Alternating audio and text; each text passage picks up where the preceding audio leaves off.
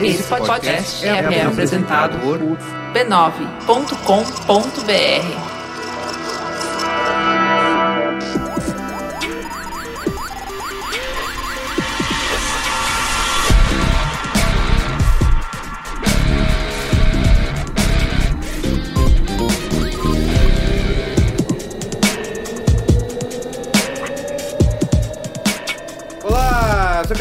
esse é o Braincast número 222. Canta aí. É mesmo? Dois, dois. É mesmo? Três patinhos na lagoa. Olha só. Começou a circular o expresso. Dois, Dois, dois, dois, Que parte bem. direto de bom sucesso pra depois. Mas não estamos em bom sucesso, Não. estamos em Austin, Austin. no Texas, para mais uma edição do SXSW, edição 2017. Como nós já gravamos no ano passado, estamos aqui já no fim do quinto dia, né, acabando a parte de Interactive. É verdade. E também avisamos aí os nossos ouvintes, né, que estão sempre ouvindo, que o áudio você pode estar aí ouvindo um pouco diferente, porque estamos aqui num quarto de hotel, né, não estamos com Hoje, nosso... hoje é o, hoje é o B9 Studios Mobile. Mobile, exatamente. Nós estamos no maravilhoso estúdio do E9, Isso. né? Com todo o aparato É. milionário construído para o império conglomerado de Isso aí. podcasts da família B9. É verdade. Isso. Então já pedimos aí perdão, né, para Peço perdão pelo vacilo. É isso. Estou aqui com o Gil Valauer, e aí, Gil? Olá, Braincasters! Roubamos diretamente do Mamilos, Luiz Assuda E aí? e ele, Gustavo daqui no Mafra. De volta! E aí, beleza? Boa. É legal, é legal gravar com o Google ao vivo, Isso. né? Não, ele é poder prim- ver as reações e de mesmo novo tal. não, nem no ao vivo, porque ele não estava nem participando. Foi, é o primeiro Braincast dele de 2017. É mesmo, né? É, vamos- Falei que vocês teriam que vir até mim. e vocês vieram. A gente vai ter que romper contrato, né? Porque não tá. é, Ou, assim, ou, tá ou abrir, ou abrir o estúdio B9 Studios Miami. Isso, pode ser, pode ser. Mas o cara. Dessa junto, ideia. Com, junto com um parque temático do lado. Dos outros. B9 Land. B9 Studios e B9 Land, isso aí. É. Muito bem, então estamos aqui nós quatro, você já sabe o assunto, né? Quem venceu o SXSW 2017? 2017. Quem venceu? Isso. Ninguém. Ninguém. Vamos descobrir? Provavelmente os robôs, né? Boa. É. Comentando nos comentários.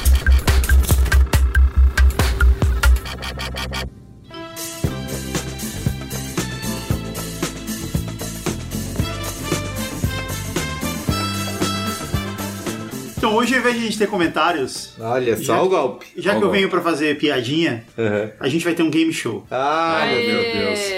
É nisso que o Guga transforma esse programa. Então, é, Essa- cara, eu venho, eu venho pra trazer o alívio cômico. Ele é criativo. A gente criativo. vai fazer um game show que a É. gente fez no ano passado, a gente fez rapidinho em vídeo numa live, agora a gente trouxe pro Braincast, que o game show é o seguinte: isso é ou não uma palestra do South by Southwest? Ah, olha só!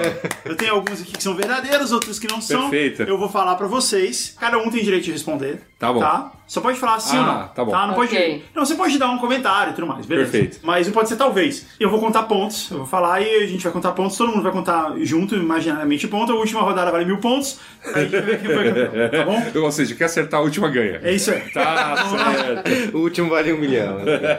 Então, vamos lá, eu vou falar pra vocês e vocês falam pra mim se vocês acham que isso é verdade ou não. Metagamificando o futuro. O laboratório para discussão. Isso é ou não uma palestra da salvação? É, eu acho que tava na, o nome dos meus preferidos. Isto é uma, É isto verdadeiro, é uma é palestra. É uma palestra Ah, eu uma- sabia, eu, eu, eu, marcou ponto, favoritei você essa. marcou. Eu não consegui ir, mas eu favoritei essa. Yeah. As 47 faces de Robert De Niro. É ou não, do circuito de filme, uma. Não, não é. Não é, não é. Todo mundo acertou, é falso. A gente tá ficando bom nisso. A decolagem da realidade virtual latino-americana. Isto Falso. é, isto é. Juliano, Verdadeiro. falso. Isto é verdadeiro. Verdadeiro. Verdadeiro. Verdadeiro. Ponto para Yasura, ponto para o Merico. Então tá, dois, três e três. Ah, um elefante na Madison Avenue. Falso. Verdadeiro ou falso? Falso. Falso. Verdadeiro. Falso, verdadeiro. Acertou Yasura, verdadeiro. É que eu tô. On eu, eu e os redatores de, de títulos dos South by Southwest Dois, estamos. 46. É, estamos porque o importante é, como tem muita coisa acontecendo ao mesmo Sim, tempo, A gente escolhe pelo título, no fim das contas, a gente vai lendo ali tudo. E aí o título tem que pegar você, você Bicho. clica nele, lê a descrição e aí você vai. É isso aí. Então tem que caprichar no título, É, é, e é engraçado porque assim, às vezes você, você leva em consideração também quem vai fazer. Só que você só vai ver quem vai fazer se o título chama atenção.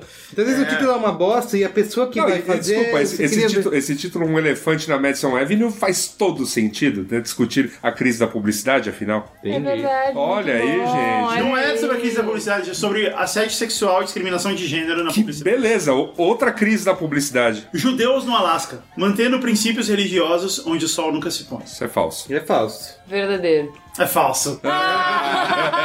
Ponto pra mim, Não, ponto isso- para o Merigo. Isso aí seria. Esse, esse é falso. Eu consultei meu rabino se eu podia fazer essa piada, ele falou que sim. seu rabino de, de É. bolso. Aham. Vai lá. Meu corpo é NSFW, not safe for work. Verdadeiro. Verdadeiro. Falso.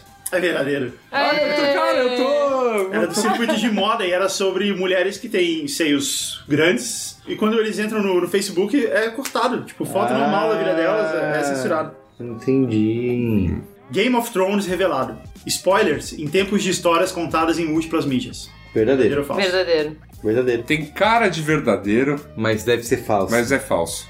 Você vai mudar sua resposta? Talvez porque eu procurei. Se tivesse isso, eu teria marcado na minha lista. Eu vi a apresentação do Game of Thrones. né? Carlos Merigo, qual é a sua resposta, cara? Verdadeiro ou falso? Verdadeiro. Verdadeiro? Falso. Verdadeiro. É falso. Ah! Cara, eu tô, eu tô, eu tô indo muito bem nisso, cara. Vai. Boom! Começa assim, boom. Bum. Trazendo de volta o voo supersônico. É, verdadeiro. Verdadeiro. Falso. É verdadeiro. De fato, tem uma galera que quer fazer. Ah, com certeza, faz eu todo fui, sentido. Eu fui ver esse, foi uma chatice, eu achei que ia ser incrível. Imagino, imagino. Foi uma chatice. A vida secreta de exploradores muçulmanos na mídia. É, falso. Verdadeiro. Eu vou de verdadeiro. É verdadeiro. Ah, mentira, Ai, sério? Aham. Tem várias palestras sobre muçulmanos e mídia e Sim, tal. Mas esse exploradores muçulmanos. Ah, exploradores. Exploradores explorar. muçulmanos. Sem fronteiras. Quando a racionalidade e a realidade não importam, tudo tem uma resposta. Muito espiritual, né? Pro Falsa. ano. Falso. falsa. É falso. Eu, não- eu não- errei alguma, não, né? Não importa, só que vai eu, eu chamar. Ah, tá. Por isso que eu nem tô contando mais. Ok. Alguém deve estar contando. Caio, conta aí, vai quantos pontos. Põe os pontos no áudio, né? Seja mais como o Nicolas Cage. A importância de se estar em todo lugar Falso. o tempo todo. Falso. Verdadeira. É falso. Ah, Ele adora o Nicolas Era Cage. falso. eu sei, Eu entendia muito bem ser verdadeiro. Essa que é, essa que é escreva, Se escreva, fosse escreva no ator, seu. seria. Escreva você pro ano que vem você palestrar com esse nome. Exato, a gente vai muito fazer, uma, bem vai verdadeiro. fazer uma campanha o ano inteiro. Pra você Pra fazer você uma palestra votar. com esse nome. Encontro do estudo da Bíblia. É verdadeiro. É verdadeiro. Verdadeiro. É verdadeiro. É verdadeiro. Que a gente viu. o encontro do estudo. Isso aí. O meu arroz é o arroz certo. Como o Japão mudou a percepção do seu principal produto no mundo. Verdadeiro. Falso. Falso. É falso. Aê! Falou de arroz. É, é, Pegou pra si, Me senti em né? casa. senti. Desequilibrou, Primeira que eu errei, droga. Agora a pergunta valendo mil pontos. Ixi. O que catapora, unicórnios e cerveja têm em comum? É verdadeiro. É verdadeiro. Verdadeira. Não, alguém tem que dizer que é falso pra desempatar. que jogo, que jogo de cartas marcadas, Senão, hein? senão eu tô ganhando. Eu só sei, errei uma. Errei uma até É agora. verdade. É verdade. Verdadeiro? É verdadeiro. Verdadeiro? Verdadeiro. Verdadeiro? É verdadeiro. Teve mesmo uma palestra com esse nome e ela fala sobre coisas disruptivas. Foi promovida pelo Rubicon Project, uma empresa de não, e, vai- e isso sim tem a cara do título certo no South by Southwest. E a Sura é o campeão desse ano, parabéns. Yeah. Meu prêmio, nada. Yes. Meu prêmio fica O reconhecimento, a alegria. É, ficar aqui, isso Seu prêmio é um, um gin tônico hoje à noite no meu aniversário. Aê! Aê! Muito Muito comprando com álcool B9. Obrigado. Muito bom. Eu, eu, aqui eu descobri, posso contar a frase mágica pra te chamar? Aqui no- Pode. Assim, Ah. eu ficava chamando o Google pra gente fazer as lives, as coisas aqui. Não, só mais 10 minutos. Daqui meia hora. Não, não, não, não. Aí na hora que eu falei, tem bebida grátis, mas ele voou assim, apareceu. E eu falei, essas são as palavras mágicas. Até agora eu. Até era Gustavo hoje. Era hoje 8 da manhã, eu chamei ele, ele falou, não, já vou, tem bebida grátis.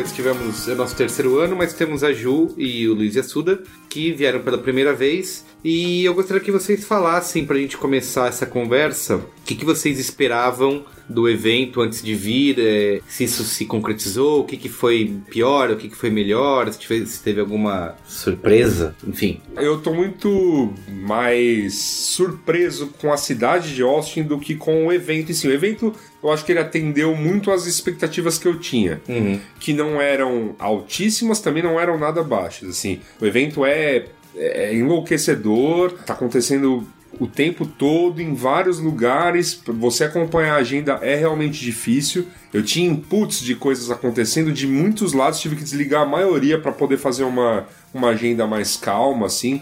Porque é loucura e as pessoas ainda ficam tentando te puxar para três lugares ao mesmo tempo, né? E eu achei isso muito louco. Mas a cidade me surpreendeu muito, porque ela tem uma pegada diferente mesmo. Eu conheço, né, algumas cidades americanas e esse centrinho de Austin é diferente. Começa pela coisa mais babaca de todas. Você viu alguma farmácia aqui no centro? Não, nem sorveteria. Pois é.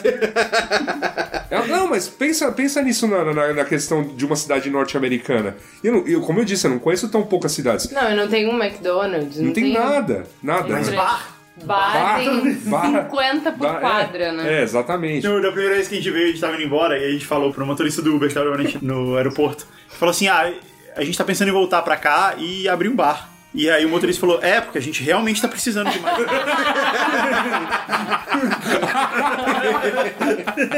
Não, mas, é, mas é, é meio, é meio que surpreendente, porque se você, aqui é realmente a. Dá pra ver que a área comercial da cidade é onde pode. onde tem construções. Você vai no entorno. Eu, eu tô mais afastado aqui do centro, tô num bairro a quatro estações de trem daqui. Já vejo que assim, a cidade é extremamente suburbs, residencial zona, fora. E aqui é onde os empregos estão, enfim, onde as pessoas vêm pra trabalhar. E aqui não tem uma série de coisas que você encontra num centro de uma cidade americana. Então ela é diferentona. Você ter um centro de exposições que geralmente uma cidade pegaria e deslocaria um pouco, né, no, no Sim, ponto sim. central da tua cidade é uma outra coisa muito diferente. É, porque embora essa seja a capital do estado, ela é uma cidade pequena. Sim. Ela, ela se virou a capital do estado depois de um tempo. E ela é uma cidade pequena e ela é uma cidade universitária. Ela, Isso. Muito mal comparando, eu sei que vai ser engraçado, mas muito mal comparando com se fosse uma Viçosa. Eu, Sabe? eu, sabe é, como fosse, é como se fosse uma São Carlos. Eu, eu compararia aqui, É, é. aqui pelo tamanho até do, É. do, do, do hubzinho comercial que ela tem. Aqui tem o tamanho e mais, mais tá mesmo, mais ou menos mesma população que Bauru. Bauru, talvez, é. Paulo, Então, é. uma cidade universitária, ela, ela É. vive muito em volta da universidade, tem aqui a Universidade de Texas, e por conta disso as empresas criam campus aqui, várias empresas, a IBM tem um campus aqui, o Google tem também, a Dell Não, tem e também. também tem muito evento aqui. Sempre É, tem evento. sim. Agora não tá acontecendo só esse XSW, apesar do tamanho do evento, tem outros eventos acontecendo ao mesmo tempo. Semana que vem já tem outro, depois tem outro, porque fica três horas de Nova York e três horas de Los Angeles. Então é o meio do caminho entre as duas costas, o meio do caminho entre os dois polos é, comerciais do país, enfim. Então é uma cidade que ela recebe muita gente de fora, que ela promove muita troca, aqui circula muito conhecimento, muito saber, muitas relações, enfim. Então é uma cidade que já tem uma outra cara, né? É, é assim, eu não esperava encontrar aqui o, né, aquela coisa Texas, bota armas e, e boi, né? Apesar de tem também, se você Tem procurar. também, se você procurar, você acha e tudo mais. Mas é uma cidade diferente, assim, é, ela me surpreendeu em muitos aspectos. Ainda não sei se completamente positivos, obviamente algumas coisas negativas comparando com qualquer outra cidade que eu conheça, mas diferente, bem surpreendente, assim, a, a maneira como ela é construída, esse centro histórico, como ele funciona, organizado por hora, caótico por outras, até por conta do- da questão do evento que está acontecendo, bem interessante. E aí, ao evento em si, né, acho que, assim, eu não tinha feito expectativa de conseguir ver tudo, porque é impossível, né, muita coisa que com certeza tá indo nas publicações que eu não consegui nem passar perto, porque é muita coisa pra fazer, é muita coisa pra ver. Aí, você, sei lá, você perdeu um tempinho a mais no almoço, já perdeu três palestras que você queria ver, então não dava pra ver tudo. Né? Importante que existam esse tipo de coberturas, como a gente está fazendo aqui e tudo mais, para que realmente a gente se intere do que está acontecendo, porque é muita coisa o tempo todo ao mesmo tempo. Pô. E, cara, Assim, e obviamente eu também não tinha esperança nenhuma que tudo que eu fosse ver fosse mudar minha vida, né? Não é. Tem coisas muito legais, você assiste e fala, pô, isso aqui me dá insight pra pensar em alguma coisa. Palestras que eu vi, falei, pô, uma discussão dessa num evento que, né, do Brasil tem atraído muito publicitário, né? Por exemplo, discutir violência policial, discutir a questão do- da, da- participação das minorias em uma série de coisas aqui. E tem, essas discussões estão aí, né? Mas também tem outras que, assim, você for no Brasil, naquela palestra mais. Tem muita coisa de Né? sempre social media. É, e tal. Sempre você vai encontrar gente encontrando coisa mais acho. moderna que algumas pessoas falaram aqui. Sim, É. boa.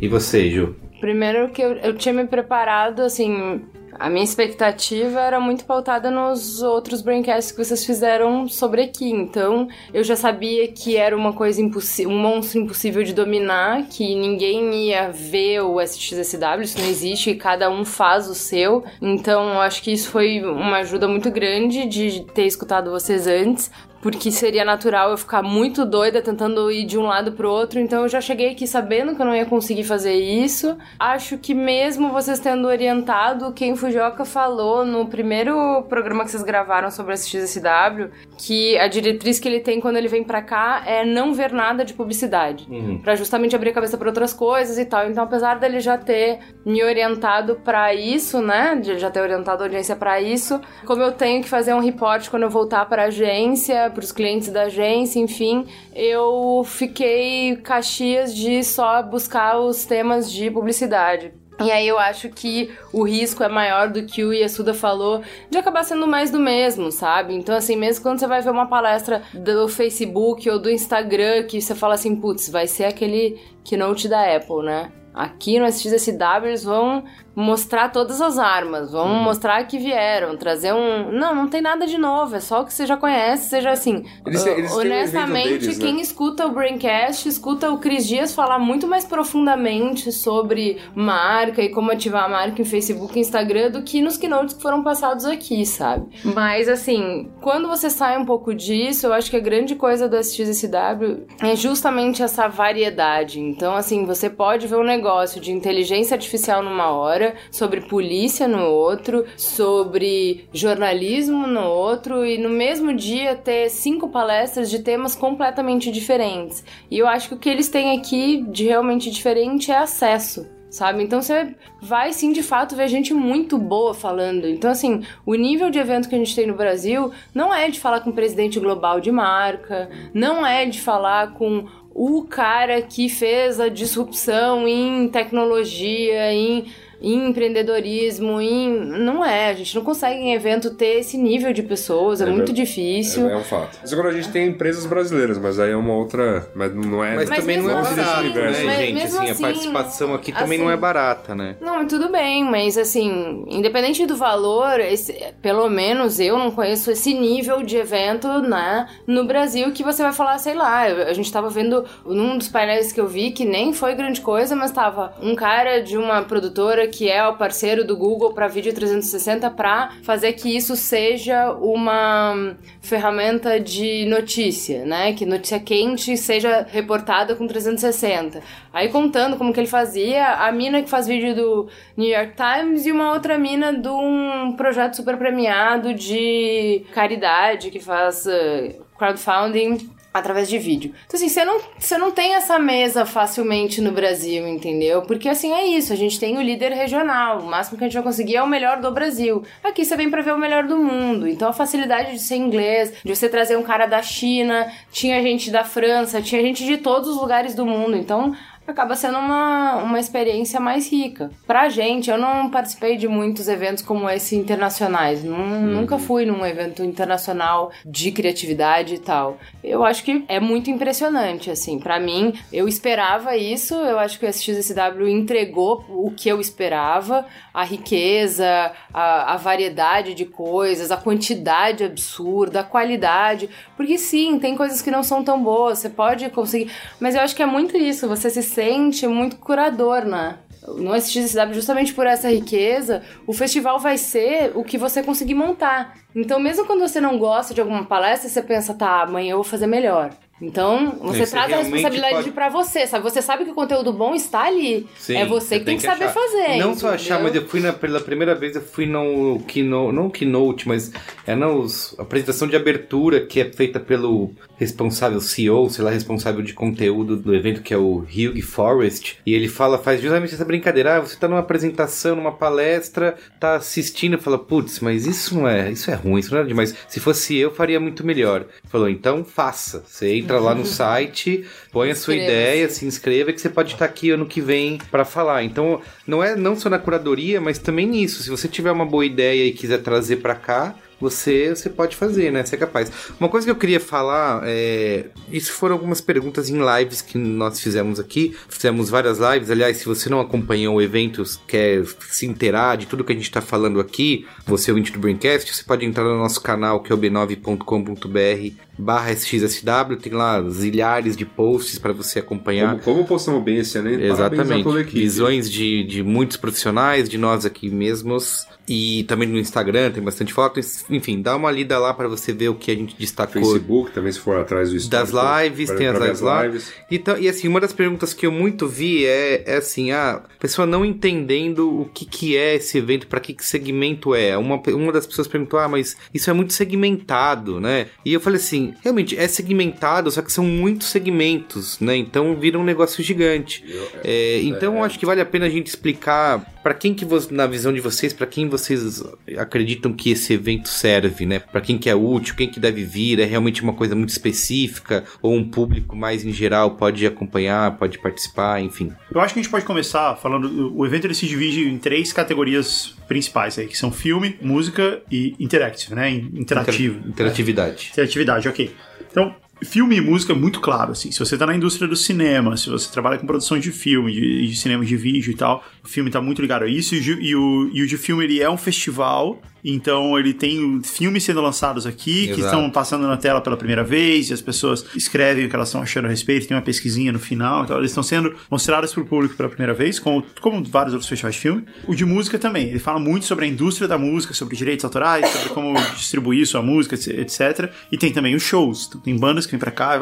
Acho que o de música e de filme são muito claros. O de interatividade é que acaba sendo um pouco complexo, porque ele mesmo se subdivide em vários temas aí. Exato. A gente viu aqui tecnologia, saúde, moda, Jornalismo. jornalismo, muita coisa relacionada a jornalismo. Produção de alimentos, comida receitas, Biotecnologia. moda. É, biotecnologia, tinha também influenciadores, sei lá, tem muita coisa. Tem muita, e, e mesmo no, no evento de interatividade, que é o maior, né? Que é o que se espalha não só pelo centro de convenções, mas pelos hotéis que tem em volta e etc. Então ele tem essas subcategorias e você pode optar até por ficar. É, a Ju tá- tava até falando numa live também esses dias que eles são juntos, né? Então o, a parte de, de saúde, por exemplo. Eles ficam mais ou menos, as salas são próximas umas das outras, eles ficam mais ou menos num lugar só e você pode ficar só ali. Isso. Então Eu- meio que tem pra todo mundo, assim. Agora, eu acho que ele acaba estando muito ligado à mídia interativa em si, que é a internet, que é o telefone, computador e essas coisas. Ele acaba tendo uma ligação sempre com isso, né? Então ele tá falando de saúde, mas tá falando de saúde associada a esse meio, né? Então aplicativos pra saúde, equipamentos pra saúde que se intercomunicam, coisas assim. Acho que tem isso, essa é a linha que costura esses assuntos todos no- na parte de interatividade. Agora, no fim das contas, ele acaba sendo muito ligado pra quem trabalha com criatividade, pra quem trabalha na internet em si e pra negócios em geral. É, pra mim, eu acho que assim, se você trabalha com conteúdo, ele é um festival para abrir a cabeça, então para mostrar tendência, para mostrar discussões. Então assim, se você não precisa nem vir pra cá, se você quiser saber de tendência, é só você abrir a agenda, que tem mil e poucas palestras, mas de um ano pro outro você vê claramente qual é a tendência só pela predominância de palestra. Então, é meio que um, um mergulho né, uns dias que você tira pra você pra saber o, o que, que porque a gente fi- fica tão focado no que a gente tem que fazer, quebrando pedra no dia a dia, que às vezes você não consegue olhar pras estrelas, sabe? O que que tá acontecendo? O que que as pessoas estão falando? Pra onde o mundo tá indo? O que que tem de novo? Então aqui é meio é tudo condensado, sabe? Então eu vejo que não só publicitários e pessoas ligadas com criatividade, mas jornalista, professor, tanto que agora abriu o Edu, né? Então, professor. É, é verdade, tem essa nova categoria aí do Edu. uh, é professor. É que ele é meio que separado, assim. É, é, é separado. Acontece antes, Inclu- né? Inclusive, eu tava vendo o, o Edu não tá na Bad Platinum. É uma. Totalmente separado. É uma Bad totalmente separada. Tem de comédia também, né? Que tá dentro do Interactive também. Aham. Por exemplo, a. Comédia a, também a, a Interactive? noiva Tá, do Maron, do Alê, ela é. Flávia. A Flávia, ela é advogada. E ela veio esse ano. Claro que ela trabalha com direito autoral, então é uma coisa ligada a conteúdo. Mas ela veio pra cá e o olhar dela como advogada é completamente outro. E foi super enriquecedor pra ela. Ela amou. Foi em cinco palestras por dia e tal. Então eu acho assim. E a agenda da é Engenheiro- completamente diferente da nossa. É, engenheiro deveria estar aqui, programador deveria estar aqui. Eu acho que é muito mais do que só pra criativo, é pra pessoas que querem Ah, sim. olhar Tem pras muita estrelas, coisa de olhar pra desenvolvimento, frente. né? Não, é, eu, ia falar que assim, o pessoal de comunicação no Brasil acaba atraindo, acaba- acabou meio que virando aqui o destino favorito dos publicitários, tá brigando com Cannes, né? Mas Cannes é um festival de propaganda da indústria, da comunicação e tudo mais. Aqui é um festival de tecnologia, assim, claramente. Aqui tem desenvolvimento hard, tem palestras de, pra, de codeiro pra codeiro. assim. Exatamente. É, então, assim, é, todo mundo que de alguma maneira lida com tecnologia. Então, assim, se você é médico, né? E assim, você sabe que tem tecnologias que estão, um, melhorando a prática na hora de, sei lá, fazer uma cirurgia com robôs e tudo mais, o quanto isso se tornou menos invasivo, ao futuro que tá prometendo, tipo, robôs para dar diagnósticos e substituir completamente a clínica geral. Aí você fala, pô, tudo isso faz parte da discussão da minha profissão e vão discutir nesse lugar. Porque tudo, de alguma maneira, tudo lida com tecnologia. Mas o médico, né, esse- essa profissão que, ah, aparentemente nada a ver com as coisas que trabalhamos, nós somos todos da internet, totalmente descolados e tudo mais. Mas sim, o cara pode estar aqui, pode estar vendo isso. Tal qual um nutricionista. Arquitetura. Arquitetura. Arquitetura pra caramba. É, tem sabe? muito, assim, eu acho que se de alguma, man... também. se de alguma maneira o seu trabalho é muito impactado Por pela tecnologia. tecnologia E tudo é. e tudo é, mas assim, se o seu tá sendo muito. Se se você vê que no, no horizonte o seu trabalho é, ele vai ser muito mediado por tecnologias que estão sendo inventadas agora, é um evento para pelo menos Ah. colocar no. Mas eu acho que é por isso que o evento chama Interactive, né? Porque a gente tá falando de tecnologia não da parte de programação, não da parte de engenharia. A gente tá falando de tecnologia da parte de interação com o ser humano mesmo, assim. Sim, Eu sim. acho que Mas, é mas ponto, é, assim, é, é que todas as partes delas são importantes. É. Então, assim, vai ter palestras que atendem desde o codeiro, ou seja, eu vi uma palestra que era no mercado financeiro da mina explicando que o Citibank tá abrindo API. Cara. Papo é pra codeiro, só que eu que não codo, né? Sei o que significa. Signi- Sei o que significa. Fala, ó, legal, então os caras estão abrindo API, significa que vai ter desenvolvimento de aplicativos que lidem, tipo, que façam essa conexão com a conta de uma maneira segura, ou seja, vão se criar novos serviços bancários a partir disso. Já, eu, eu sei tradu essa parte eu sei traduzir, só que ela foi feita, tem toda uma parte mais técnica que é dada para o cara que coda. E para o cara de mercado financeiro, por exemplo, um cara que trabalha no Itaú, no Brasil, bancos brasileiros, ouvir que o Citibank está fazendo uma parada dessa é de suma importância para a indústria deles no Brasil. Então, assim, é para todo mundo. Uma única palestra. Tô falando de uma única palestra. Não, e aí tem outra, que, outra questão que a Juliana falou aí no começo do episódio, que foi que a gente acaba não precisando ver tantas coisas relacionadas à publicidade, relacionadas ao conteúdo, que é o nosso dia a dia já. Não porque a gente é super experiente e não precisa, é porque a gente, em geral, já vê essas coisas ao longo da nossa vida, ao longo do ano. Então, muitas das coisas que são faladas aqui, a gente já lê a respeito delas, já aprende a respeito delas, porque a gente vive elas no, no- Tal- dia a dia. Talvez então, daí a um gente- pouco de frustração que É. você teve com o Facebook, com. É, porque isso acaba sendo mais comum pra gente, a gente É. ac- acaba vendo. Então, a possibilidade de ver coisas que a gente nunca tinha visto, de ver coisas que não estão exatamente ligadas ao, ao seu trabalho, eu acho que isso é um ponto bem importante, faz você ligar os pontos aí. Pô. Eu vi bastante coisa de moda essa, dessa vez. Olha que legal. Porque eu acho que moda é o segmento mais bem resolvido em relação a ser ao mesmo tempo uma arte, né? Porque design é uma arte, uma expressão, e ao mesmo tempo ser um produto, ser um negócio totalmente mercadológico, voltado para o consumo, voltado para vender, e vender uma coleção, e no ano seguinte vender uma nova coleção. Se você pensar bem, é parte do que a gente faz com tecnologia, sabe? A ideia de você trocar de telefone todo ano, coisa assim e tal. E moda é um segmento muito mais bem resolvido nesse sentido. E, enfim, eu fui assistir várias, várias coisas e foi muito legal, porque é claro que tem a conexão. Eu trabalho com publicidade e trabalho com conteúdo. Existe publicidade e conteúdo no mundo da moda.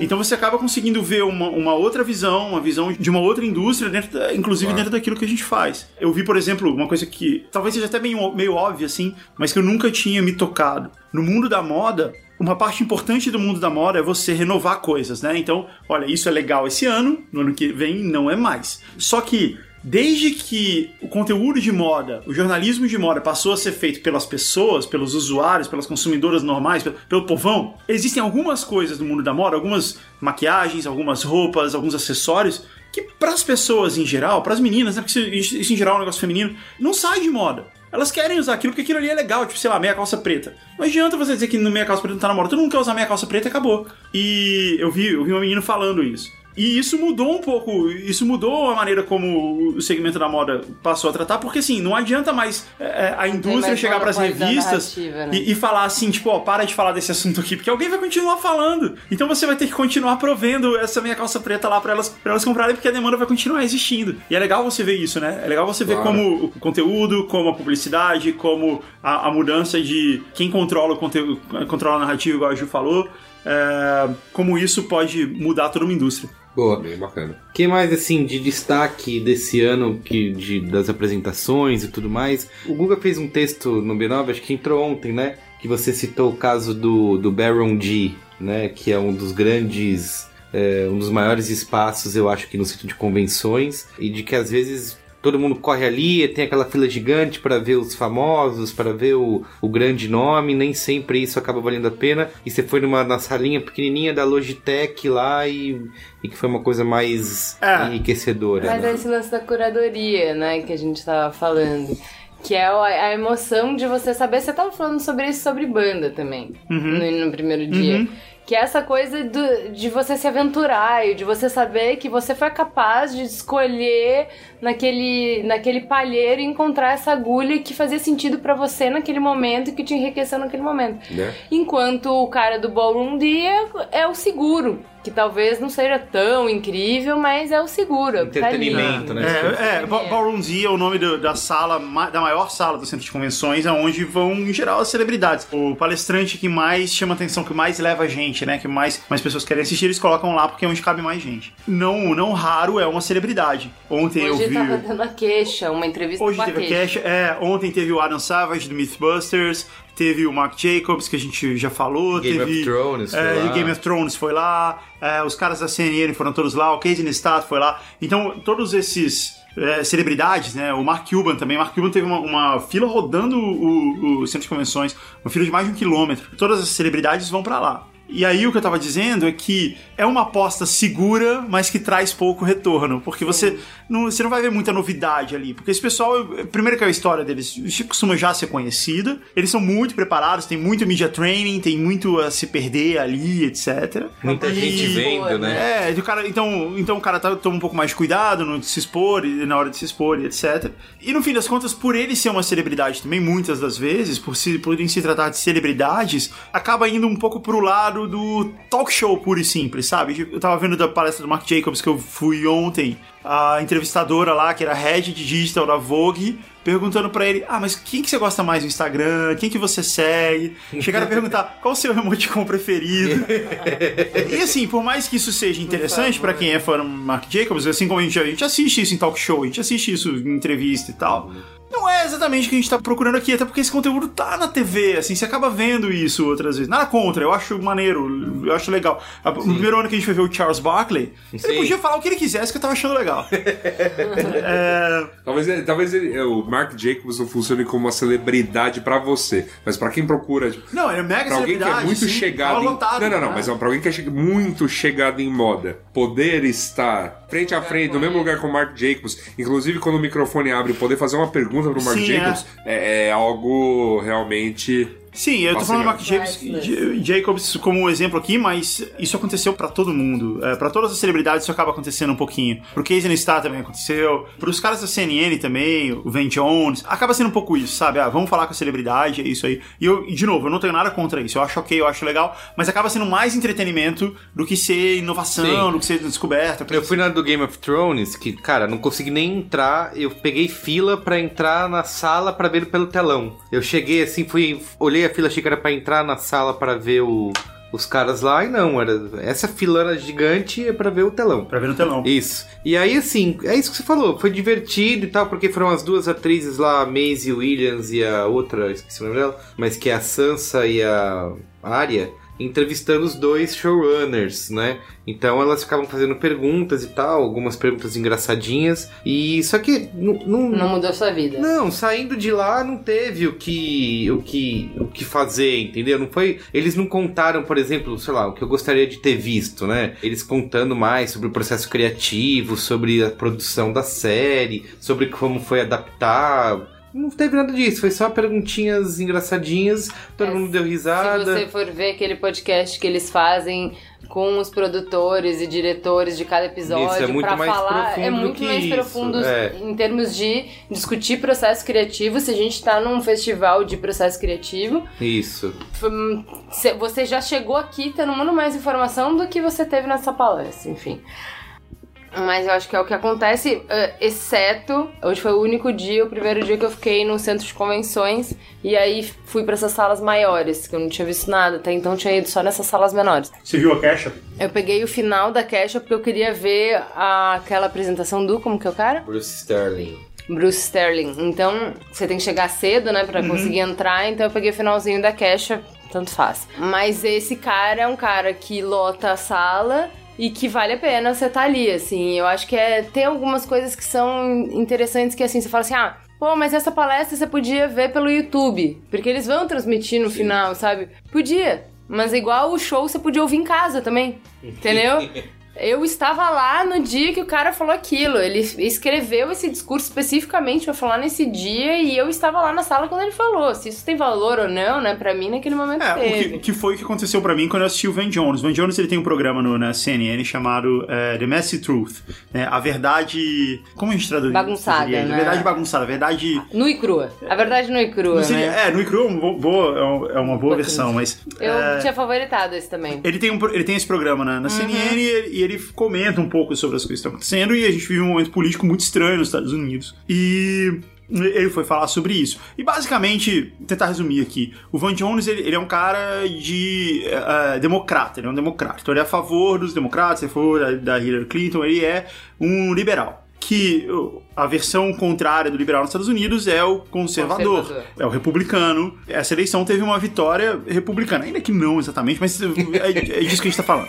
Enfim. Teve uma vitória republicana e ele tava falando sobre por que que isso aconteceu, né? E aí ele disse que ele foi passar tempo, ele foi entrevistar as pessoas, ele foi para fazer no programa dele, ele foi nas cidades aonde o Partido Republicano ganhou, ganhou a maioria dos votos e tal, e que levou ao resultado da eleição americana. E ele falou que ele passou a enxergar as coisas com os olhos dessas pessoas. Ele passou a, a falar assim: é muito estranho você, é, você querer impor a sua ideia de que você é liberal e de que você quer que o mundo progrida e coisa assim e tal, e ao mesmo tempo você considera o cara que votou no, em quem você não queria que ele votasse num imbecil, num burro. Ele fez isso porque ele é burro e ele não merece nem ser ouvido, etc. Não é por aí. E é, bom, Aí ele foi lá e fez, ele, ele foi lá e explicou esse método dele, que ele foi conversar com as pessoas e explicou qual foi a mudança que teve na, na visão dele. Basicamente com amigos. É, foi bem mamileiro, né?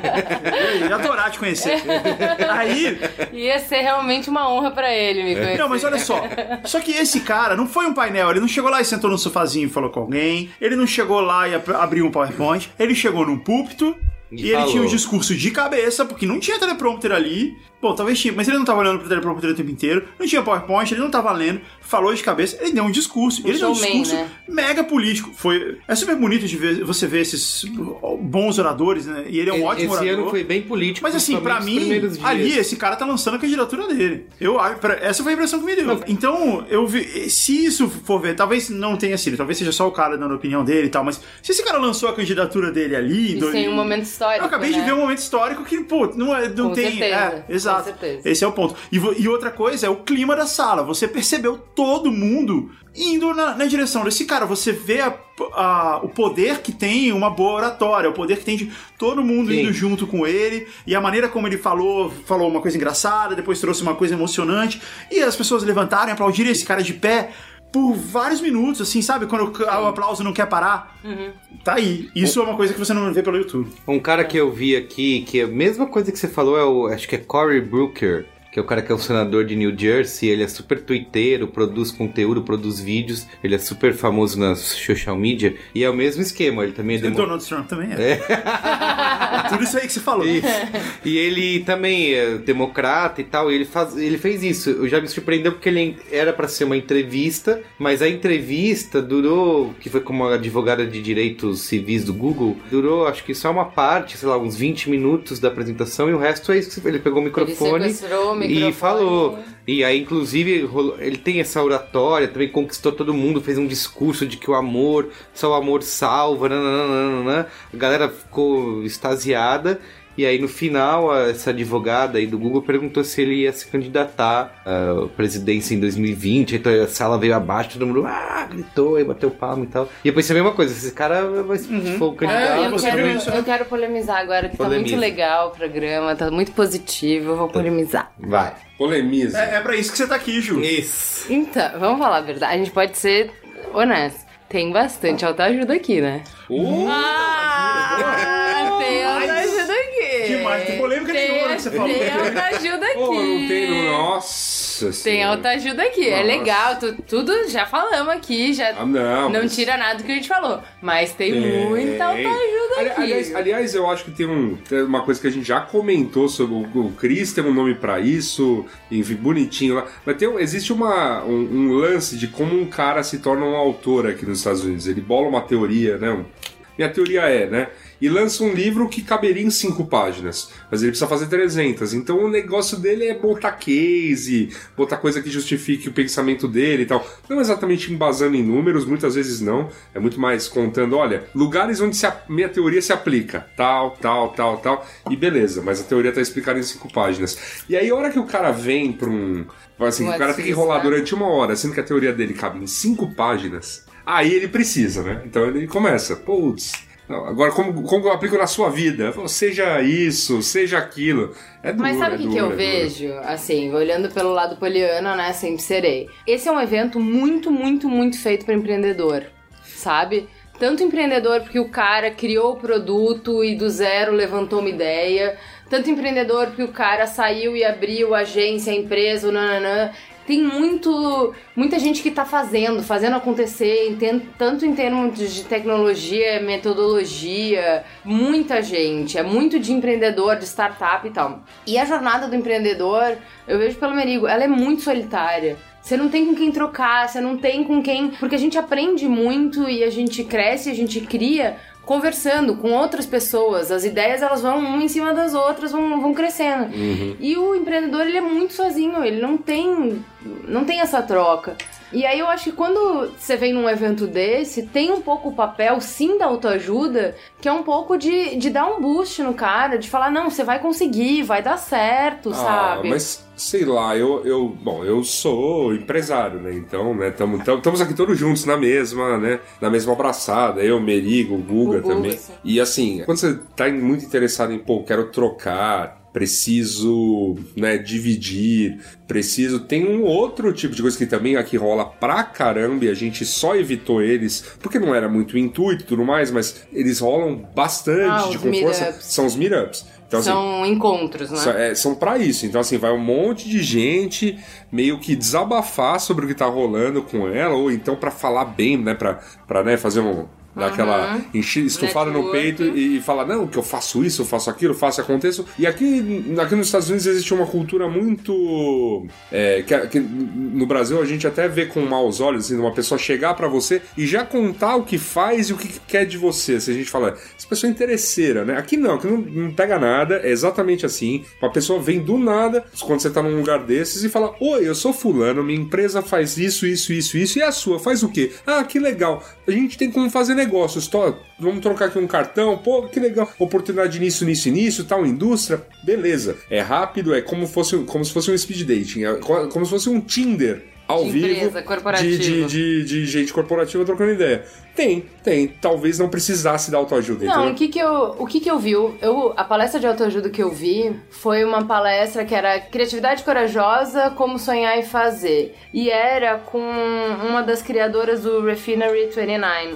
Que é uma revista, um site de lifestyle super legal e tal, que nasceu um tempão na época que revista só fazia tipo capa de como agarrar seu homem e cinco tendências para você ficar na moda, colocando uma, um, uma visão de mulher, de, de feminilidade completamente diferente, enfim, de ter uma, uma mulher mais livre e tal. Esse papo mamileiro, mas há muito tempo atrás. Enfim, eles são super legais. E ela tava falando, o, o naipe autoajuda da palestra, pra vocês terem noção, é que ela terminou fazendo assim, falando assim, então agora eu vou dizer, vocês conseguem, vocês vão dizer, eu consigo. Vamos lá, falem bem alto. Sério? E assim, uma sala, só um né? pouquinho, É. uma sala cheia de diretor de criação, de gente, VP de planejamento e tal. Gritando. Não, as pessoas muito constrangidas de Ah, tá. falar. E aí, só que entenda, ela fez uma, já tinha feito uma palestra inteira sobre criatividade, explicado um monte de coisa que era, são legais, coisas legais, que ela não tava falando na teoria do livro que ela escreveu, ela tava falando qual é o processo na revista pra sair cada revista. Então a gente faz assim, a gente faz assado por causa disso, por causa daquilo. Então, tinha um, né, um, um porquê. Daí ela fala isso e todo mundo meio constrangido, assim, ah, eu não vou ser bobo de falar isso, né? E aí ela olha pras pessoas e fala. Ela já tinha. Ela começou a história contando quem ela era, de onde ela veio, fotinho da mãe, do pai, do irmão. Então você sabe que ela veio do nada. Você sabe que ela não tem padrinho no mundo da moda. Você sabe que ela construiu aquilo do talento dela. E ela fala: Eu muitas vezes me peguei em várias reuniões, e ela falou sobre bloqueio criativo, então ela já tinha passado por essa jornada. Quantas vezes eu achei que eu não conseguia? Quantas vezes eu disse pra mim mesma: Não vai dar, você não consegue. E eu consegui, e eu consigo, e eu tô aqui diante de vocês. Então vocês também conseguem. E agora repete comigo: Eu consigo. Caralho, sabe? Tipo, não sou eu falando isso que tem valor, é ela falando aquilo naquele momento. Tem valor sim, porque quantos de nós já não passou por um bloqueio criativo e pensou, e ela tá falando, eu sei que você passou por isso, eu também passei e eu tô aqui. Pode falar, você vai conseguir, assim como eu consegui. Então, assim, é autoajuda? É pra caramba, mas pra aquelas pessoas que estavam ali, funcionou demais, sabe? E eu acho que, assim, um pouco é isso também, sabe? Que a gente também tem muita vergonha e tal, e a gente tá muito acima de tudo, e é muito cínico. E eu vi essas mesmas pessoas super cínicas que riem de tudo, e Seinfeld e tal, em pé, aplaudindo ela por por minutos, com lágrima nos olhos, porque elas se relacionaram com a história que a mulher contou e com onde ela chegou. Então, assim, isso, essa palestra eu tirei o chapéu, achei muito legal também. E foi total autoajuda, assim, não tirar nem pôr, entendeu? Tem, tem, um outro, tem um outro ponto que, de coisas que a gente acaba vendo aqui, que diferencia completamente de eventos, principalmente os que a gente está acostumado aí no, no Brasil, muito envolvidos em questão de, da indústria de criatividade. Que é mais ou menos assim, vários eventos eu já vi isso rolar, assim, no Brasil. Ó, tem um momento em que a gente tem que ter um contato com a realidade. Sabe, um lance assim. Sim. A gente já discutiu como é a vida nas agências, já trouxe uma agência gringa pra contar case, já premiamos nossos brother, né? Agora a gente tem que ter aquele momento realidade, momento classe C no palco. Tô mentindo? Né? Vocês estão rindo, mas não rola um lance do tipo, vamos meio que trazer o zoológico, botar lá três espécies que não são da nossa Da bolha. da nossa bolha e tal, e elas vão falar, nossa, como a classe C está consumindo, né? Uma coisa, nossa, como você, vocês que moram lá, né? Ah, nossa, poxa, que é uma puta de uma... Porque assim, é, o, o papo como é conduzido, é, é, né? é tudo voltado para Vamos entender, assim, vamos observar os pássaros, né? Do, silvestres, a- lá, aqui de longe.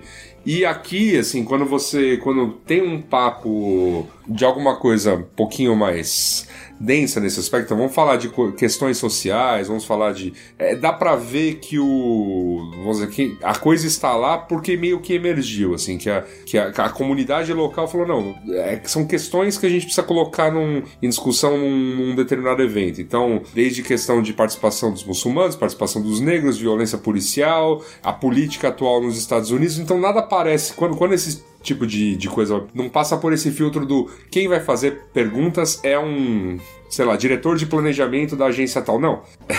é um outro papo, é- você vai ter um outro acesso à- àquela realidade que não tem quase nada a ver com a gente, mas a gente faz paralelos óbvios com muitas coisas que a gente vive no Brasil e tudo mais, e me soa um pouquinho mais Autêntico. autêntico. É, acho que essa é a Mais palavra. aprofundado. Uma coisa que tem que rolou bastante no ano passado também, mas talvez esse ano ainda mais, pelo menos em quantidade, não sei como foi a qualidade, porque eu não estive em todas, é o papo da diversidade, né? A gente teve muitos painéis discutindo isso, inclusive um mais um do Brasil dessa vez. O ano passado eu estive lá, esse ano foi a Ju. Conta aí, Ju, como que foi Nossa, isso? foi muito legal. Foi o painel da Avon. E aí, indo na bem ao encontro do que você tá falando, né? De não ser publicitário falando sobre, olha que legal, a gente Apesar- ajudou um Apesar de ser uma público marca, né? Apesar de ser uma marca trazendo Não, mas por mais. ser uma marca, É. na real, sabe? Por Ah. ser uma marca, porque a questão era isso, a responsabilidade das marcas, o poder que as marcas têm e tal.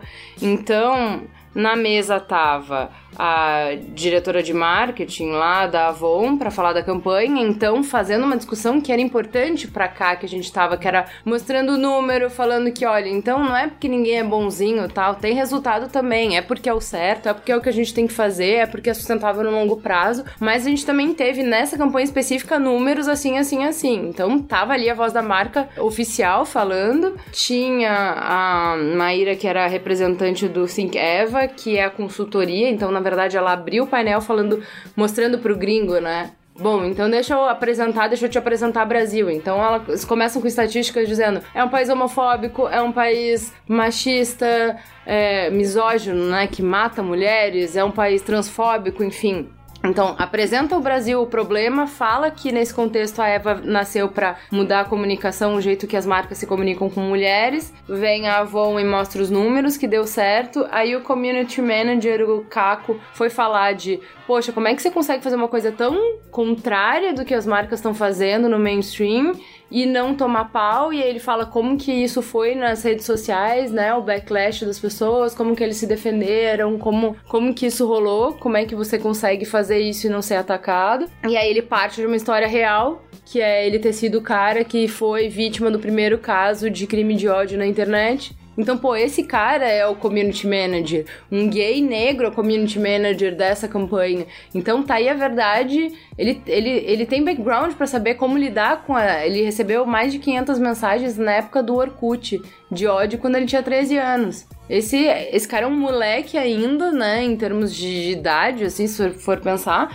mas ele tem uma puta experiência de vida já de como sobreviver na internet sendo quem ele é. E ele traz isso pra marca pra campanha e pra comunicação. E aí, por último, trouxeram a Jéssica Tawane, que é do canal das Bi, que foi uma das protagonistas da campanha, que, pô, ela vai ser uma super comunicadora, uma pessoa que sabe contar história, então, sempre que ela conta história, sempre emocionante. Ela contou a história da vida dela, de como foi se descobrir lésbica num contexto católico em que ela não tinha justamente representatividade, então, para falar por que representatividade importa e tal. O fato dela ser gorda, então, de novo, na Google a gente tava conversando um pouco sobre gordofobia, sobre como ela sempre escutou que ela era feia, ela nunca questionou isso, ela sempre se aceitou como feia, então, como foi receber esse convite de uma marca pra participar de uma. Como assim que eu posso ser garota propaganda de um produto de beleza, de maquiagem ainda, né? E de como foi receber o backlash das pessoas, de todo mundo falar, não, você é feia, como é que você pode estar numa campanha da Avon? E de como ela respondeu hoje, nesse momento no Brasil, tem políticos que se orgulham de emitir opiniões homofóbicas, de publicamente ser homofóbicos. Tem políticos que usam os nossos direitos, os direitos LGBT, como moeda de barganha política. Isso é feio, não eu. Eu não sou feia. E participar dessa campanha, tipo assim, o canal das Bi fez ela ter orgulho de ser lésbica, mas participar dessa campanha, problematizar isso, fez ela conseguir assumir isso. Eu não sou feia, feio é isso, eu sou bonita. Então, qual a importância disso para ela, para as pessoas e de uma marca assumir isso? ter essa discussão aqui nesse nível, desse jeito, proposta pelo Brasil, uma coisa que dá muito orgulho, assim, foi, foi muito legal de assistir. Falando em Brasil, eu quero falar. A gente não falou no começo, mas essa nossa cobertura aqui, nossa vinda para Austin, é mais uma vez oferecimento da Apex Brasil, que está aqui no, no em Austin com a campanha Bibrasil. É TSXSW, nossa hashtag que a gente usou. Estivemos aqui na nossa frente, pela janela, dá para ver o Domo do Brasil. Nossa, É, realmente, parabéns, vocês são com vista privilegiada pra ele. Exatamente. Teve o Domo do Brasil aqui com o conteúdo do pessoal da O2, do Laganaro, produção da Janaína Augustin, da, também da O2, do Núcleo de Outras Telas, que mostrou aqui alguns filmes em 360, né? Em- e também com, teve o filme do Museu do Amanhã sendo exibido aqui. Tivemos mais uma vez lá dentro do Trade Show também o stand do Brasil com várias empresas brasileiras. Nós fizemos uma live lá hoje de manhã, conversando com algumas dessas startups. Quem quiser assistir, só entrar aí no Facebook e procurar.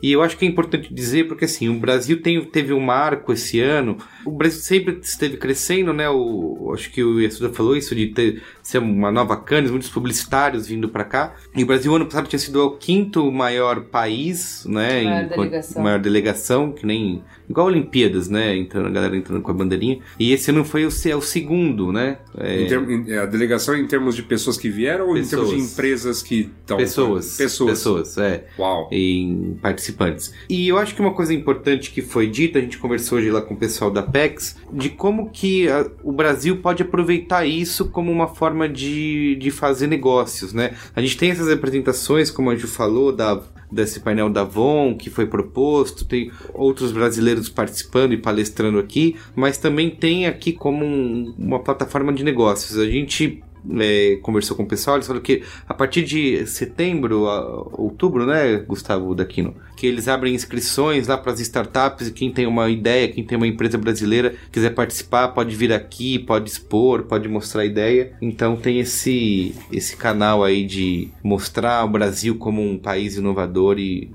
Foi bem, bacana, foi bem bacana, inclusive, encontrar alguns amigos entre os expositores. não é? É, porque aquela coisa, né?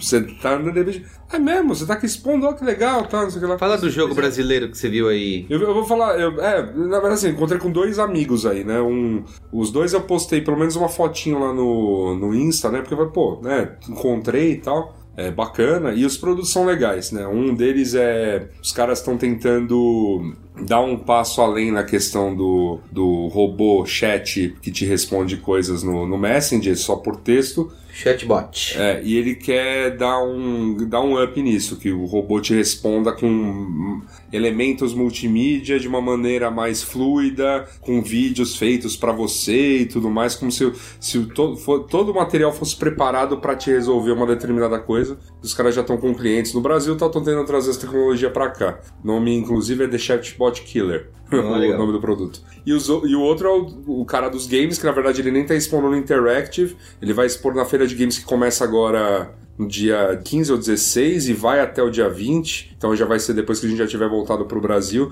mas também vem com o apoio da Apex. E o, o game vai sair para PS4 e, e e Xbox One e é bem diferente dos jogos, assim, lembra muito em, em plata- aquela plataforma Street Fighter que se multiplicou, né, mundo afora, que é 2D, tipo, de lado você vai dando porrada e tudo mais, só que muda uma série de, de, de coisas e é bem bem fácil de jogar, inclusive por gente que não nunca nunca dominou jogos de luta, assim. Boa, muito é bem. bem feito. legal. Ah, Você estava falando sobre abrir as inscrições para trazer os negócios, empreendimentos brasileiros para cá. E eh, esse ano a gente viu, a gente fez uma live hoje também, mais cedo, mostrando alguns dos negócios brasileiros que estão lá no Trade Show. E é legal que você vê, primeiro, uma variedade de coisas. Eu até brinquei lá com o pessoal da Apex, né? Ah, então tem o quê? Minério de ferro, é, arroz. Agronegócio. É, e não, e assim, tem, a gente tem aplicativo, tem desenvolvimento de conteúdo, tem é, desenvolvimento de, de produto Óculos de VR. limpeza, de óculos VR. assim, Tem, tem muita coisa, tem coisas de diversos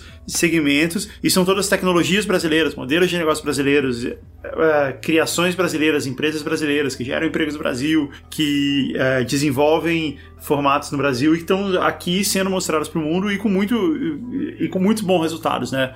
Você percebe que é, falando com eles, o quanto eles têm conseguido de fazer negócios, o quanto que eles têm conseguido de aumentar o volume de parcerias dele com exteriores, de fazer exportação, etc. É e isso legal é um mesmo. trabalho bem legal, muito bem feito.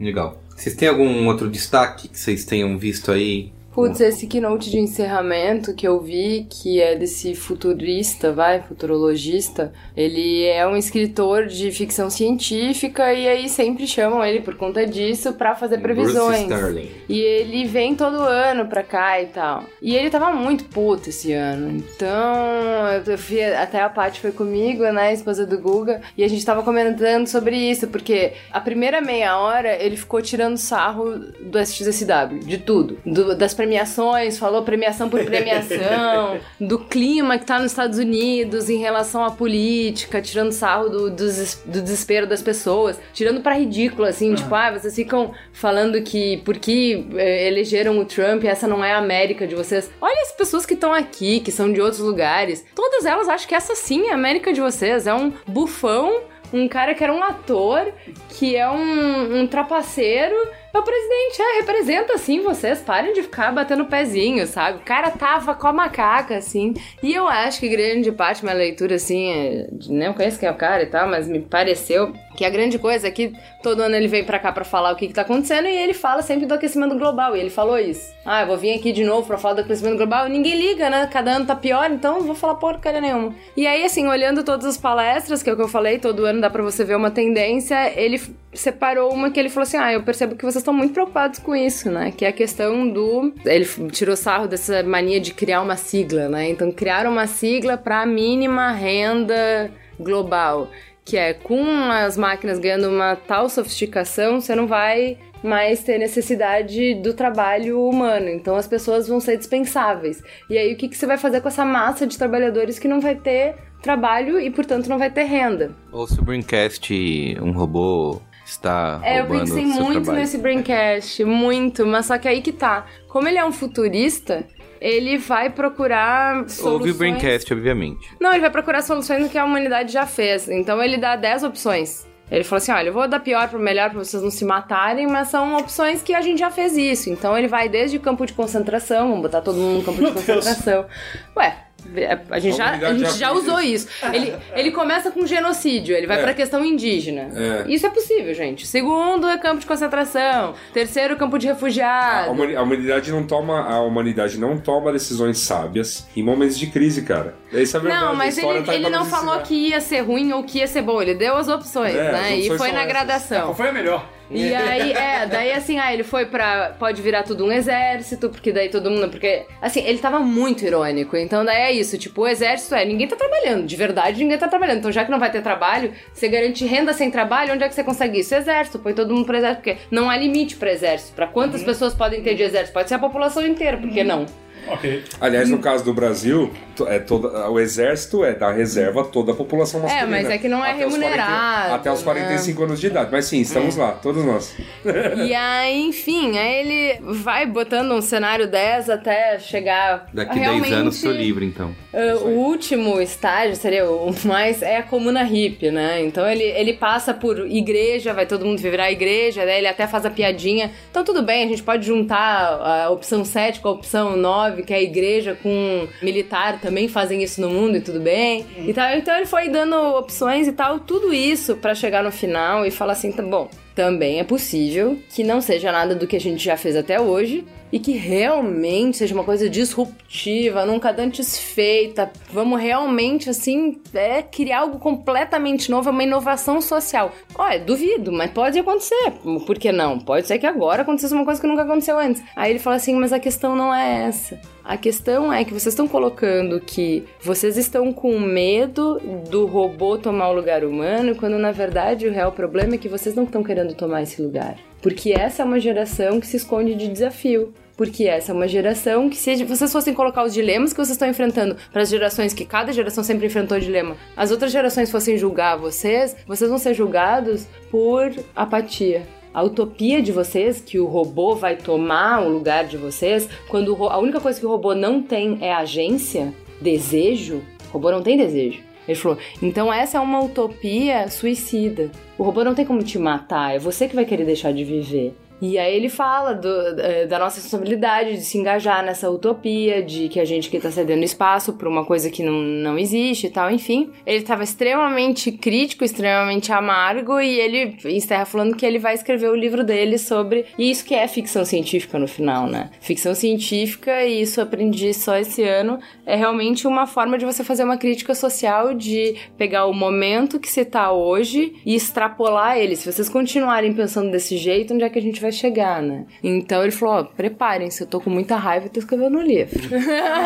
Mas o, o, Escrever Sou muito puto. Escrever com fígado é bom. É. o pensamento. É, mas o pensamento negativo, assim, é o pensamento que, que é, fala tudo é uma merda, ele é muito mais persuasivo, porque ele não. Ele, ele acaba não se comprometendo com nada, ele acaba não se comprometendo com nenhum. com nenhuma esperança, com nenhum, tipo, ah, mas se a gente fizer isso aqui, vai dar certo. Não, Então, mas ele acaba- não tava sendo assim. negativo, ele tava sendo crítico. Ele tava falando, Ah. Uhum. não há problema. Tipo, se levante e assuma os desafios que você tem. é legal. O- Os desafios que tem, não é que o, o robô vai tomar o seu lugar. Porque ele fala assim, porque ele fala assim, vocês estão com medo porque os robôs pensam melhor. O robô pensa mais rápido. O robô toma decisão com informações melhores. E ele falou, isso não existe, porque o robô não tem como. Ele pode ganhar, mas ele não tem como saber que ele ganhou. Ele não tem como experienciar uma vitória, ele não tem sentimento, ele não tem agência, ele não tem objetivo. Ele falou.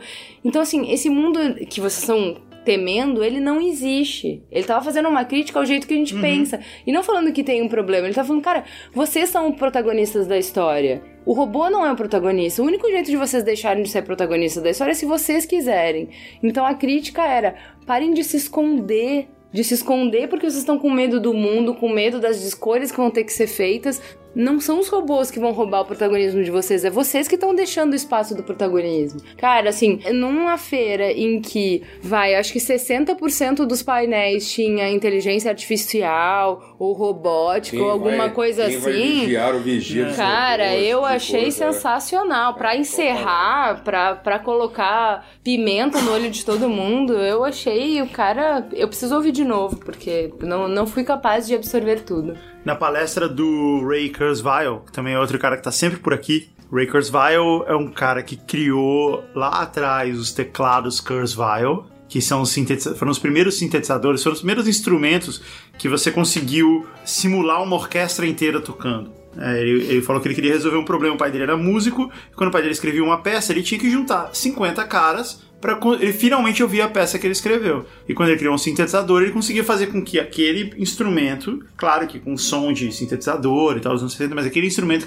ele conseguia executar cada uma daquelas partes daquela peça, daquela peça musical, fazendo com que ficasse um som único e ele conseguisse ouvir o que ele escutou. Isso, era isso é realmente impressionante. O Ray Kurzweil é um inventor impressionante, inventor de tecnologias impressionantes, ele trabalha lá no Google e tudo mais, e ele defende a ideia de todo um conceito da singularidade, que vai haver um, um período na humanidade que ele diz que é mais ou menos por 2050, um pouco antes talvez, em que a gente vai de fato se fundir homens e máquinas. Ele vai para um lado totalmente diferente disso daí. E ele fala isso com uma naturalidade impressionante. Você acha ele um maluco quando você vê ele falando, porque ele fala isso, ele fala disso com uma naturalidade, ele não fala, olha galera, vai acontecer isso aqui, olha que maneiro. Ele fala, não, Quando acontecer, ah, né? Não, quando acontecer tal. vai acontecer. E, e uma outra questão é que ele, ele quer chegar lá, né? E ele, ele tá no limite aí do- da idade do que ele pode chegar ou não. Ele vai estar mais, bem mais velho quando chegar nessa época. Então ele toma um monte de vitaminas, ele tem um monte de tratamentos de saúde e tal, porque ele quer tentar se manter vivo até lá. Esse é um dos objetivos dele. E esse cara, por mais que ele pareça um maluco quando a gente fala dele assim, é, ele fez muitas previsões a respeito do que aconteceria na humanidade tecnologicamente dos anos 80 pra cá, e ele tava muito certo na maioria delas. Ele inclusive falou que ele tava certo em 86% delas,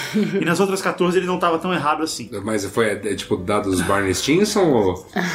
Não, não sei, eu acredito, deve ser verdade, porque assim, ele baseia muito a carreira dele em cima disso, né? 83, 17 lá do Barney, você tá ligado, né? Mas. E aí, ele tava lá com a filha dele, com a Amy Kurzweil, que tava lançando um livro, e, e é bem legal o livro dela, parecia bem bacana também. Mas. Em algum momento ele fala assim: Ah, meu próximo projeto é um livro que eu vou fazer sobre uma menina chamada Daniela, é uma menina de 15 anos e ela viaja pelo mundo. E aí você fala assim: pô, parabéns, né? O cara chegou nessa idade e tal, uma coisa que ele pode fazer é fazer uma historinha em quadrinho, livro infantil.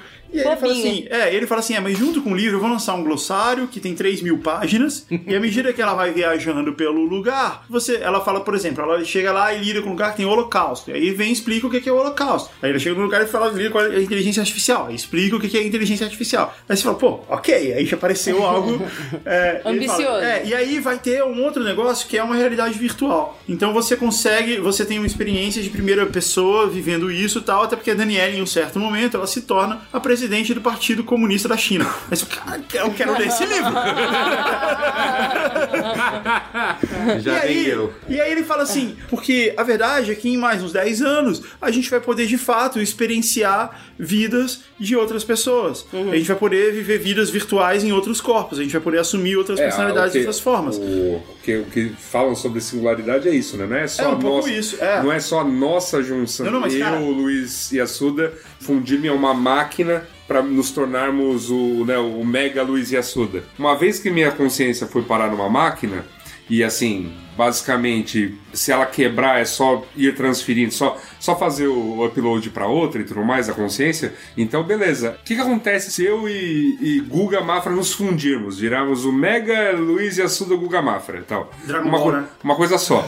E aí, e aí, ah, é ok, e se a gente se juntar em mais quatro? E na verdade o que ele fala em singularidade é quando toda a humanidade for uma, um único organismo. Ou, é, e ele falou isso, e, e ele falou isso, é, ele chegou nesse ponto em um certo momento que ele É. falou assim, ah, então esse livro é, é uma ideia de você de fato poder experienciar a vida de uma outra pessoa, e por isso que eu fiz de uma menina de 15 anos, porque é o total o contrário de mim. Eu sou um homem de, sei lá, 70 anos, então eu vou viver a vida de uma menina de 15 anos. E, e, aí ele, e ele começa a falar isso, assim, é, porque isso é uma coisa que nos próximos 10 anos vai acontecer, a gente vai começar a viver a vida, porque a vida que você experimenta na realidade virtual é a sua vida igual, não faz diferença. E você vai viver vidas de outros corpos, de outras pessoas. Aí a Amy, a filha dele, fala assim, é, inclusive num- numa das experiências que a gente fez, eu era três pessoas ao mesmo tempo e tal. E eles começaram a falar disso com uma naturalidade absurda.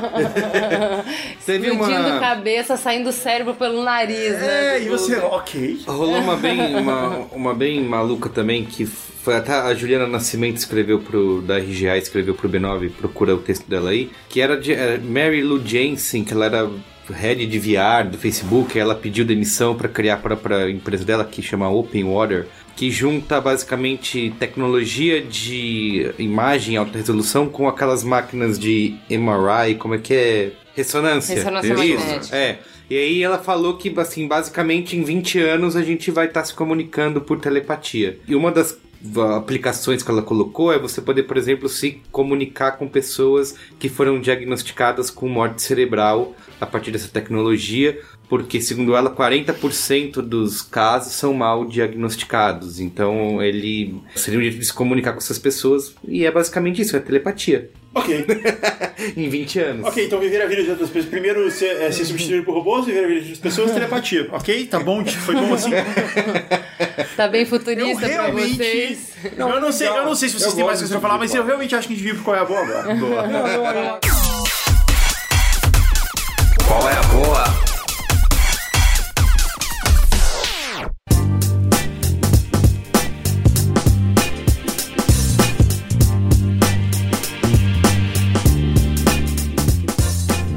Começar? Acho que tem que começar o Guga, né? Que faz milhões de anos aí que não participa.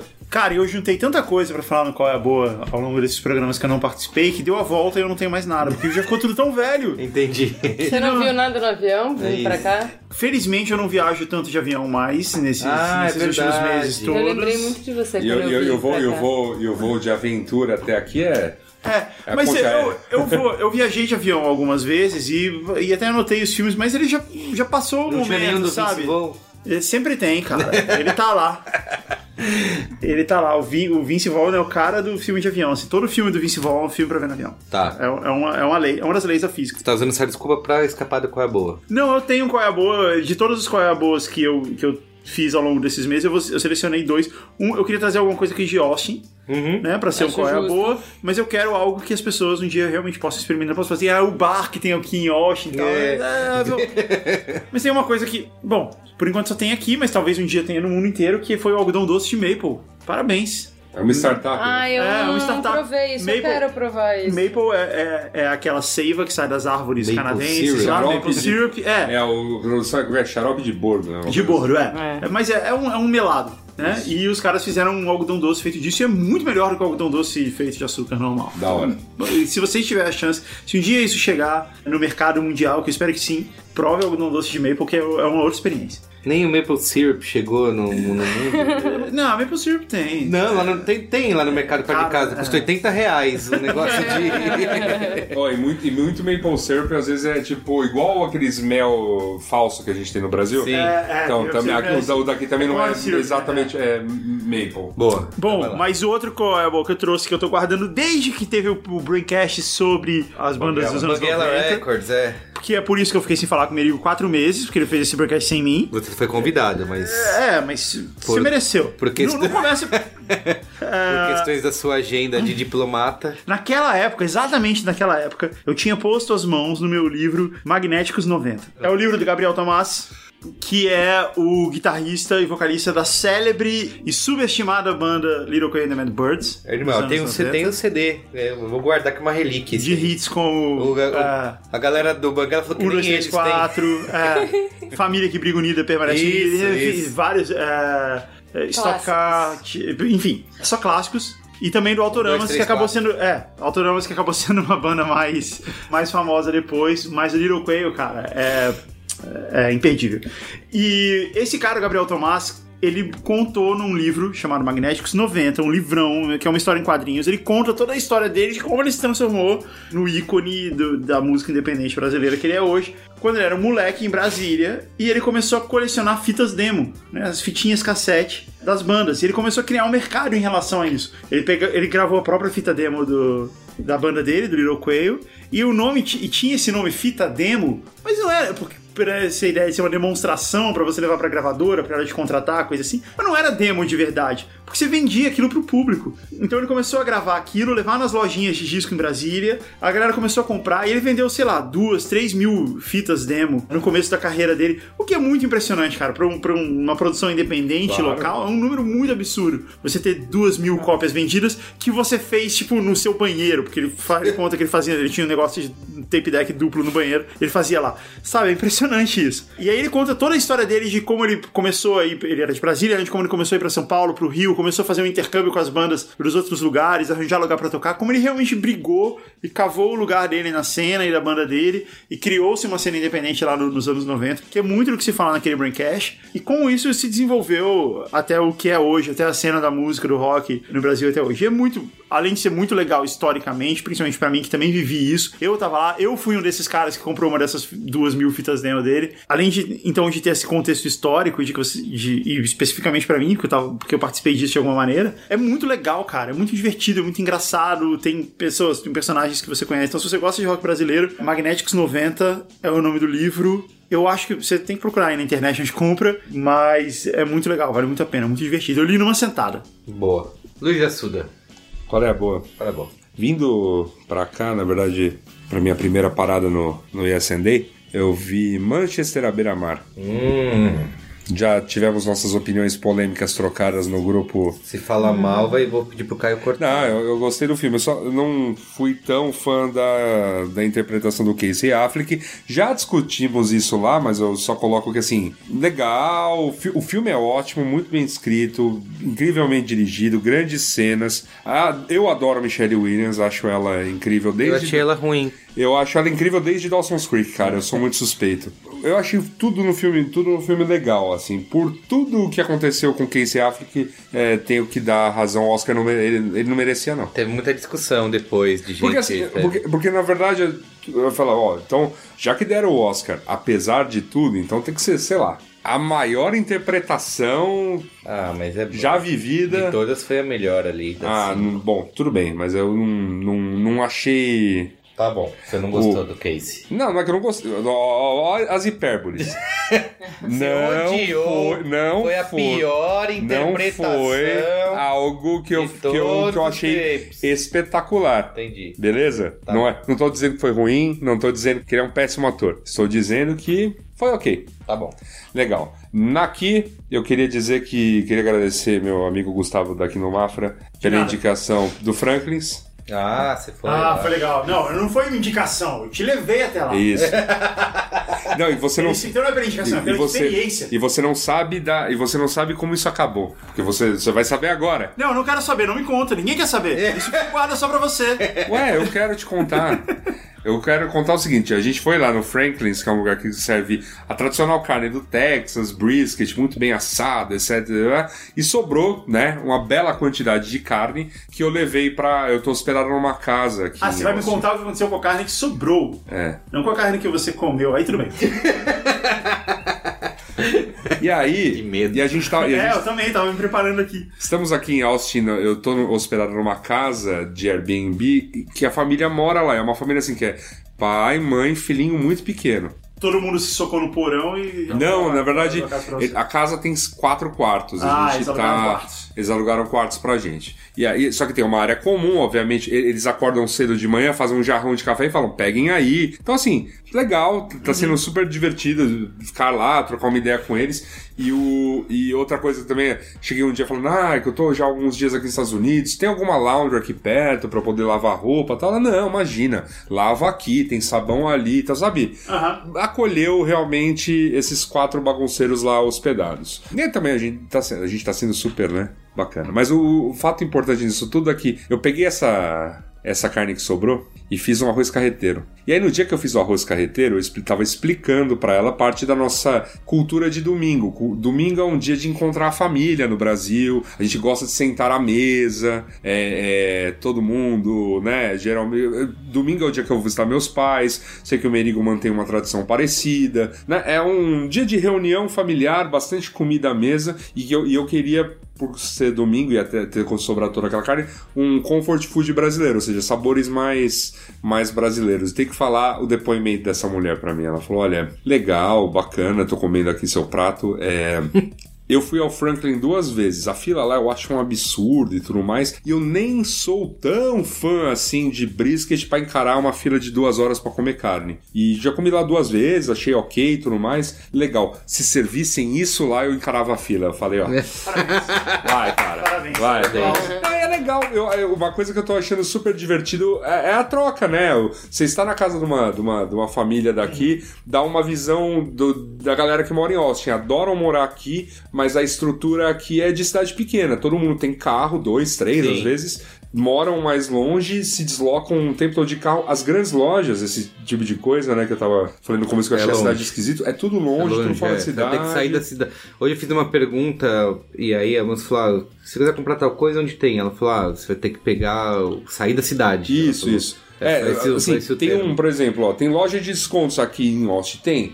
Só que você tem que pegar esse trenzinho que passa aqui no centro, andar cinco estações para dentro da cidade. Sim. Então, assim, tudo é longe, tudo é, tudo é na beira dessa expressway aí, que é uma estrada, né? Vamos colocar aí. E.